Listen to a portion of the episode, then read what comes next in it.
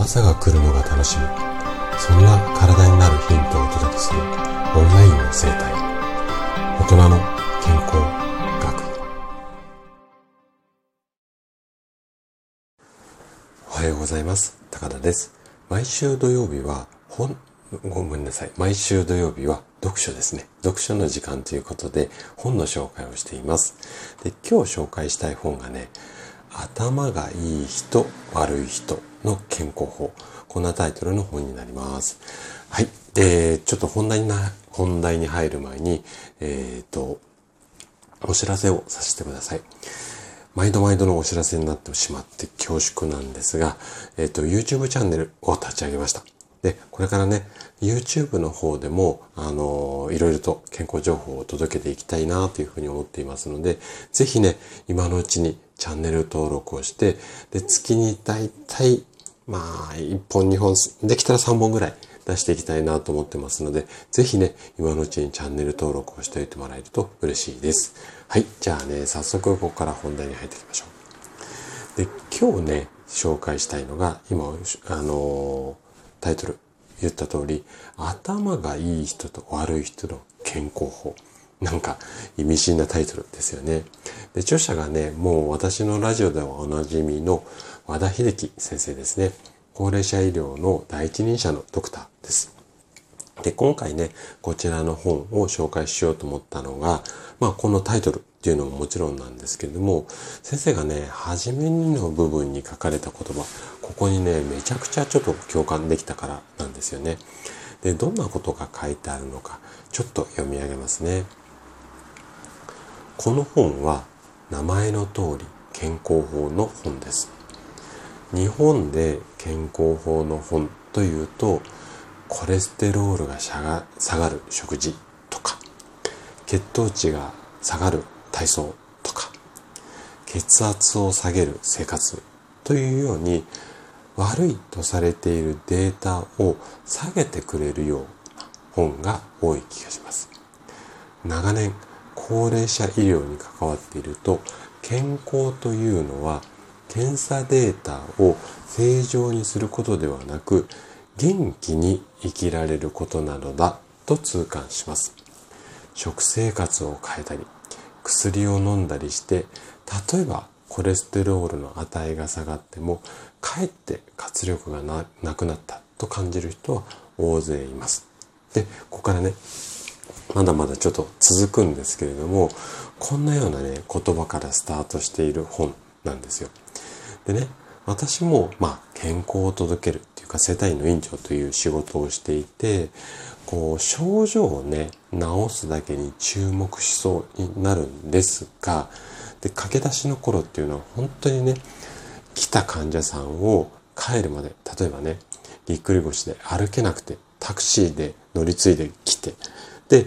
帰る頃にはピンピンと歩けるようになって飛び跳ねて帰るようにする。これがもう全てだと思ったんですけれども、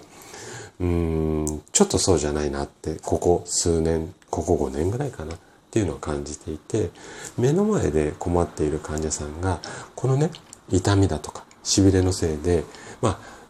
確かに不快な思いはしてるんですけれども、それが原因でどんな不便が生じているのか。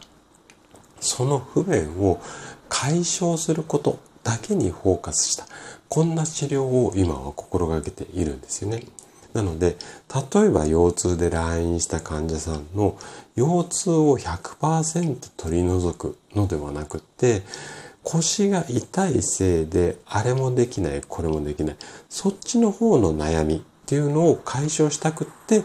なので腰の痛みを取りたいって患者さん思ってるわけじゃないですか。なので、仮にね、多少腰の痛みがあっても、あれしたい、これしたいが、なんとかできるようであれば、その患者さんにとっては OK っていうケースも非常に多いです。なので、痛みをね、取ることだけを目的にし,、ま、してしまうと、例えば、強い薬を使ったりだとか、あとは体に負担が大きい施術をしたり、例えばね、腰の痛み、それでガンガンガンガンこう腰回りだけをほぐせば終わった直後は楽です。直後は楽なんですけどもその後元の状態に体って戻ろうとするので負担が大きい治療をするとその後の戻りも大きくなるのでかえって体が痛くなっちゃう。こんなケースも少なくないんですよね。でどんどん体に負担をかける。でまた痛くないななりたくないからもっと強い刺激を求めて腕のいい治療家を目指す。みたいな感じで負のスパイラル。に入ってしまうんですよね。ごめんなさい。ちょっと話が脱線しちゃったんですが、元に戻すと、なので、あの、やっぱりね、数字を下げることだけではなくて、下げることが目的じゃなくて、今の状態っていうか、健康な状態で心地よく過ごせる。ここを健康のゴールとして捉えていけばいいんじゃないのかな。こんな視点でね、書かれた本なんですよ。なので、ちょっとあなたにはね、ぜひ、こう、お勧めしたいなって思っています。じゃあ、具体的にね、どんなことが書かれているのか、目次の部分を紹介します。4章構成からなっていて、第1章が、頭がいい人は、癌で死ぬ国の健康法。これを考える。ちょっとこれも意味深なタイトルですよね。で、第2章が、頭がいい人は常に確率で考える。で、第3章が、頭がいい人は足し算健康法を心がける。で、最後の第4章が、頭がいい人は心の健康を軽んじない。まあ、こんな内容の本になります。で、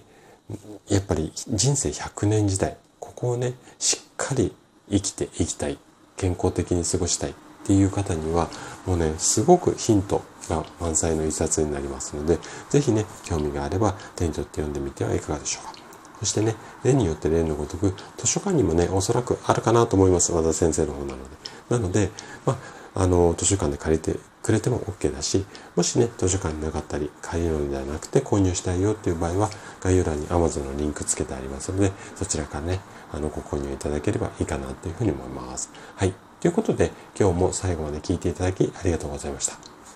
今日の話がね、あなたの健康のヒントになれば嬉しいです。それでは明日の朝7時にまたお会いしましょう。今日も素敵な一日をお過ごしください。